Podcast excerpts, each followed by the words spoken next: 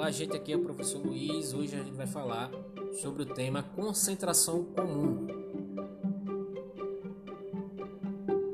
Concentração comum das soluções vai indicar a quantidade de massa do soluto que se encontra dissolvida em um volume padrão de solução. Essa quantidade de massa dissolvida em uma solução é expressa normalmente em unidades de grama por litro, onde a massa é dada em grama e o volume é dado em litro. Eu posso ter também outras unidades, como grama por ml, mililitro, grama por centímetro cúbico, ou ainda miligrama por litro, miligrama por centímetro cúbico. Eu, pro, eu posso classificar as soluções a partir da concentração dessa solução em uma solução concentrada ou uma solução diluída. Uma solução concentrada consiste em dizer que há uma relação de soluto e solvente muito alta. Então eu vou ter uma massa de soluto bem elevada.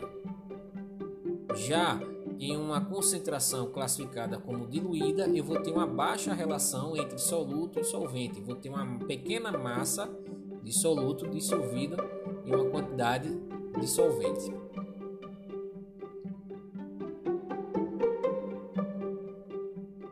Então a gente pode definir através de uma fórmula como é que se calcula a concentração comum. A concentração comum vai ser expressa em um símbolo C e ele vai ser igual à relação entre a massa, que vai receber o nome de massa do soluto, a massa M com índice 1, dividido pelo volume da solução em litro, que é representado por V. Essa relação é chamada de concentração comum porque existem outros tipos de concentrações, como a concentração molar, o título, a normalidade, a molaridade e a molaridade. Bem, essa foi a nossa aula sobre concentração e a gente volta numa próxima. Até mais.